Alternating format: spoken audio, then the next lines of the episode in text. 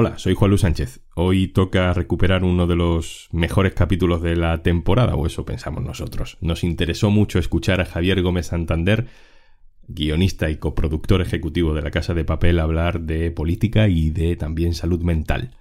Emitimos este capítulo el 17 de diciembre y sigue siendo uno de los más escuchados. Te dejamos con esta conversación de una de las personas que ha engendrado en su mente los mejores diálogos de una serie de éxitos, La Casa de Papel.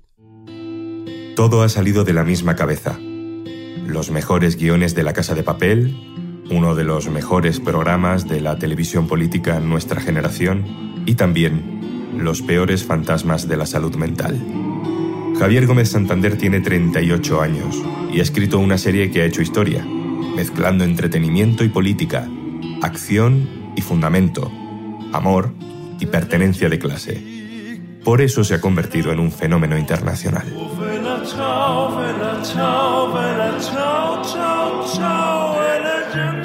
Pero en esa mente de papel también hay trazos de depresión, de duelo, de dolor, de ese rastro tóxico que a veces deja la ambición.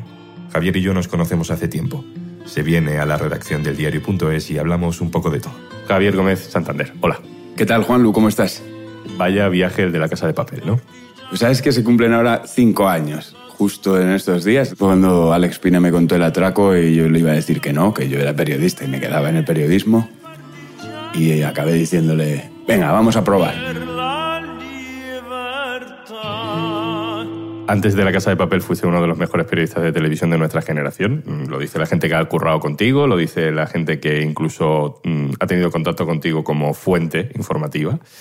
Eh, dirigiste la sexta columna y yo cuando veo la serie no puedo evitar eh, ver cómo conecta todo con esa actualidad política casi por temporada, ¿no? Al principio muy 15M y Anonymous ya explícitamente después, pero luego hemos visto rastros de la detención de Rodrigo Rato, hemos visto ese Alicia se fuerte que es un claro guiño a Bárcenas y a Rajoy, Hemos visto feminismo en el año del auge, gran auge del 8M. Hemos visto luego transfobia. Eh, te lo has planteado casi como un programa ah, por temporada. Yo iba metiendo esos guiños. Sabes que lo que más ilusión me hacía a mí era rodar eh, esa detención, que, que sí que eh, por guion ya yo puse y insistí mucho en las reuniones, esto es importante, tiene que ser igual que la de Rodrigo Rato. Quiero que sea igual, pero es que yo quise que fuera en el portal de Rato, no nos dieron permiso ni para Dios pero yo quería que fuera en el mismo sitio.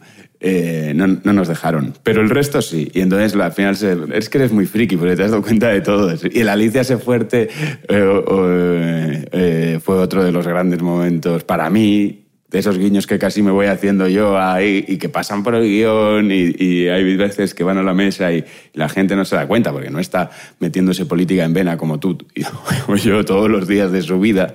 Pero luego llega un amigo como Juan Lu y te recopila los grandes éxitos. El marrón te lo vas a comer de todas formas. Sé fuerte.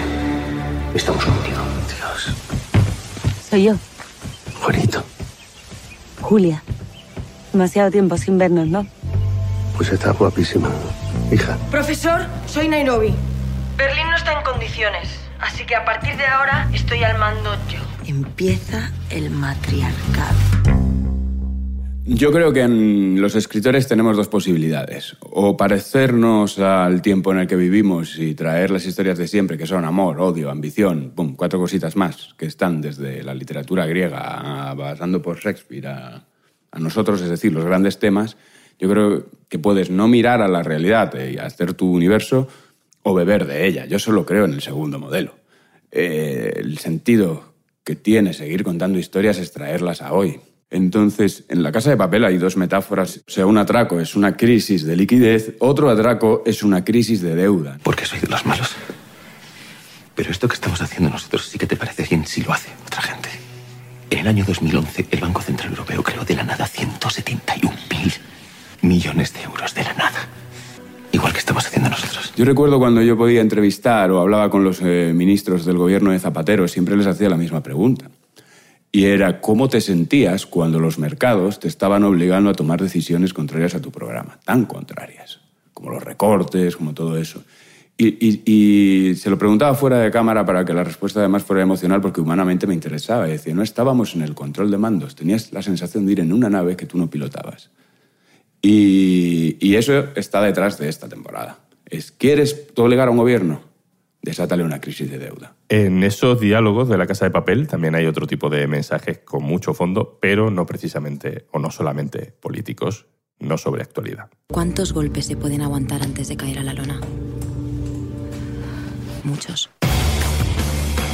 Pero hay algo malo en ser un buen encajador de golpes. Atención, la inspectora Murillo se está acercando a la fachada. Que si los golpes no paran, vas a acabar cayendo igual.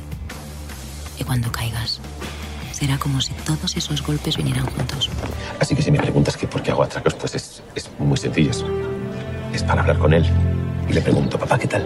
¿Qué tal esta parte del plan? ¿Cómo la ves? Hablo mucho con él. Hablo más con el muerto que con cualquier vivo. Javier, eres tú hablando a través de los personajes en este tipo de frases. Sí, siempre hay un guionista desde detrás de los diálogos que habla mucho de él. Cuanto mejor es la secuencia, más tiene que ver contigo. Eh, ha habido secuencias que he terminado de escribir con taquicardias, que me han durado horas. y a veces te derrumbas y lo malo de encajar muchos golpes eh, y saber aguantar es que el día que caes te vienen todos encima. Y yo he hablado durante años con, con mis muertos, ¿no? Eh, como dice el profesor, además en, en esta secuencia entre, entre los dos hermanos yo, yo le eché mucho de mi vida a esa secuencia, ¿no? que fundamentalmente yo, yo, vengo de una casa, yo soy el menor de tres hermanos, ellos mueren, mi padre muere, todo sucede antes de que yo tenga 15 años, termina de suceder todo ese episodio. Y desde entonces yo también hablo más con los muertos que con los vivos, ¿no? O lo he hecho mucho durante años. Y, y escribí esa secuencia, a mí me hizo llorar. Desde la cresta de la ola que supone ser coproductor ejecutivo y guionista de La Casa de Papel, tú has querido contar siempre, casi desde el principio de que tu éxito sea visible, pues eh, los problemas que has tenido de salud mental empezando desde hace más o menos 10, 10 años. ¿Cómo defines lo que te pasó? Yo reventé por la ambición. Tenía 28 años, creo. Estás deseando toda la vida eso y estás a los mandos de un Ferrari en una telenacional poniéndote en el prime time de los viernes a pegarte con eh, el resto de audiencias. Eh, veces que yo entraba, me, pasaba más de 24 horas en la tele siempre, seguidas, trabajando, sin drogarme. Lo subrayo porque cuando se lo relataba a los médicos me insistían mucho en cuánta cocaína consumía usted. Es, decir, es que yo soy muy nervioso.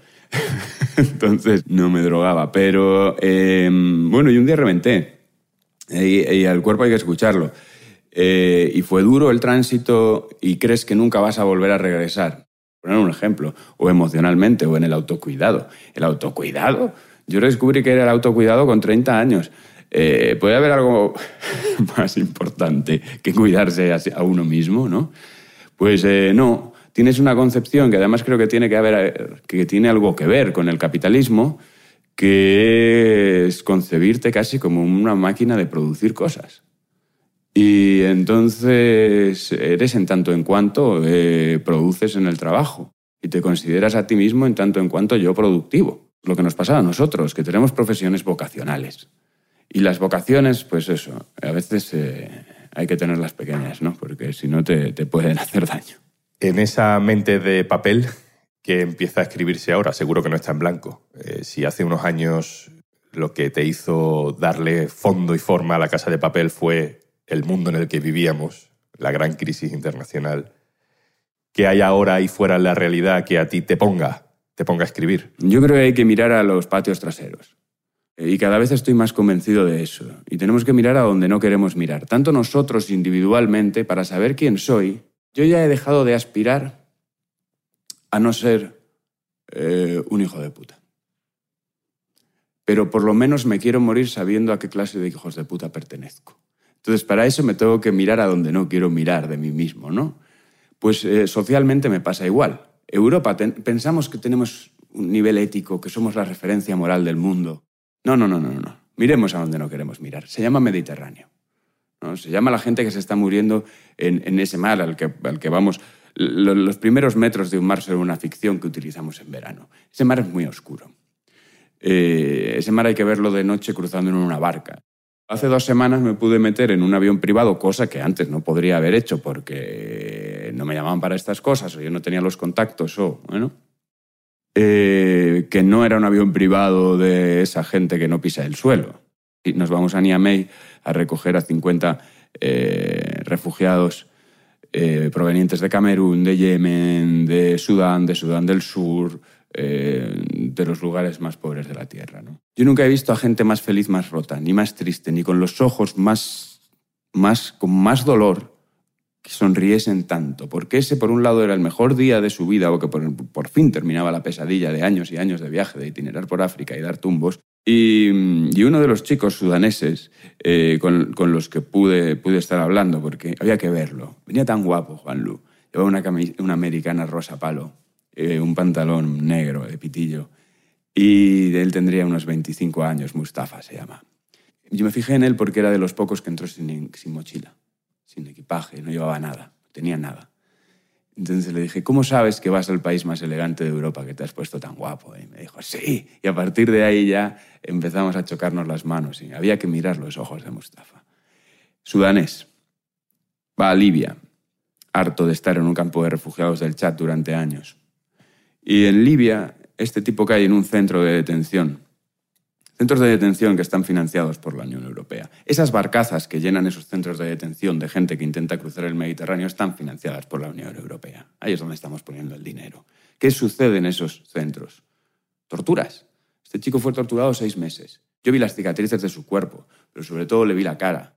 Y yo le empiezo a preguntar cómo está él, porque, estaba viendo esos ojos. Y empiezo a preguntarle con cuidado por sus emociones. Y me dice una frase que es, yo me pondré bien pero yo no sé lo que voy a hacer con mis sueños, porque cada noche cuando me duermo vuelven a torturarme.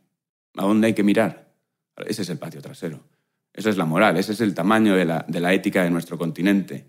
Eso es lo que estamos haciendo. Déjame que termine compartiendo un audio de WhatsApp que te mandé hace algunas semanas casi ya de madrugada, desde un bar cualquiera rodeado de gente con un par de cervezas, en este caso en Bruselas.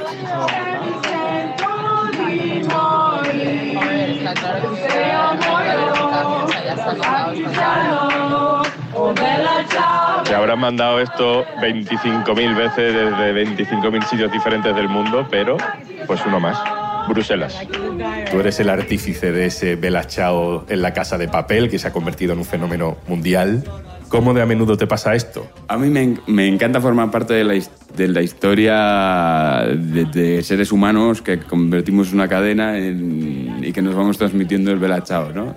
Él empieza donde tiene que empezar, en la lucha partisana, y por algún motivo nunca abandona el mundo. Ya no ha amanecido el día en el que no sea una buena idea cantar un himno antifascista. Entonces, está bien. A mí me hace ilusión, a mí me encanta que se cante Bella Chao. Me encanta no solo que se cante, que se transforme, que se adapte, que llegue a sitios. He visto cumbias, yo he visto gente perrear, he visto reggaetón con Bella Chao. Eso eso es un chute.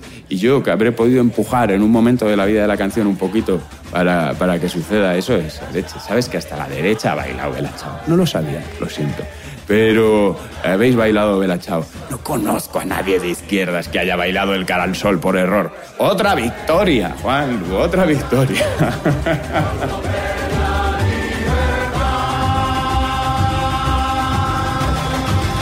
Javier Gómez Santander, muchísimas gracias por estar con nosotros. Gracias a ti.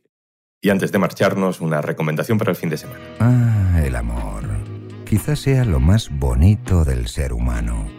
En este podcast vamos a hablar de amor, pero no del amor de los poetas.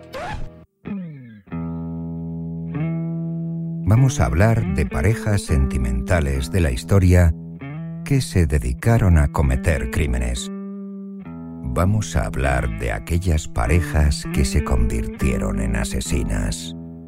Bienvenidos a Amores que Matan. Escucha Amores que Matan en Podimo. Entra en podimo.es barra al día y disfruta gratis durante 45 días de todo su contenido exclusivo.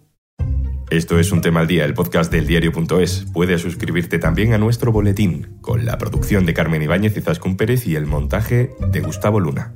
Un saludo de Juan Luis Sánchez. El lunes, otro tema.